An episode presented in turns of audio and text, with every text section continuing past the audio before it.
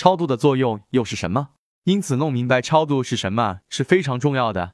或者还滞留在人间的亡魂就拔出来，然后通过神仙接引，希望亡魂早日登东方清华极乐世。二、为何要超度？阴阳平衡是一切气运畅行的根本，但事有不顺，欲速不达。这也是为什么很多人现实中很努力，但依旧会出现仕途不顺、办事不利、生活坎坷。仁则义道建议，应当超度冤亲债主，起恭敬之心，以求攘灾解厄，快速转运。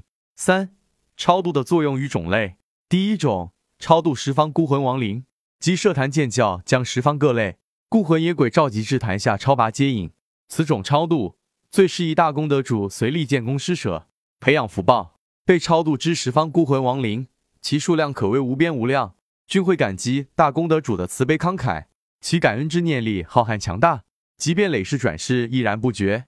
这股念力与大功德主结缘了广泛的善缘，迅速积累福报，而且因及子孙，赏发神明均会标注于功德簿。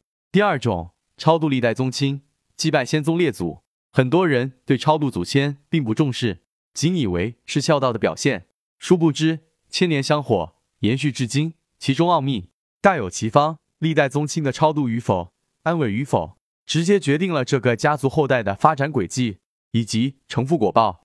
人有三魂：胎光主命，死之后魂回太和；爽灵主贵，死后魂归五岳阴间；幽精主衰，死后魂归水府。且人死后三魂七魄中只有一魂去投胎，所以祭祀对于逝去的亲人。在世的家人有着非常重要的现实意义。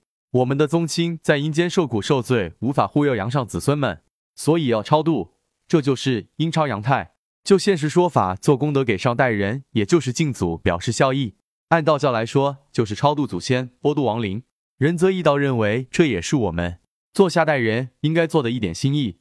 也就是说，逝去的宗亲血脉，无论是否已经踏入轮回之路，都能接收到我们去祭祀和供养的信息。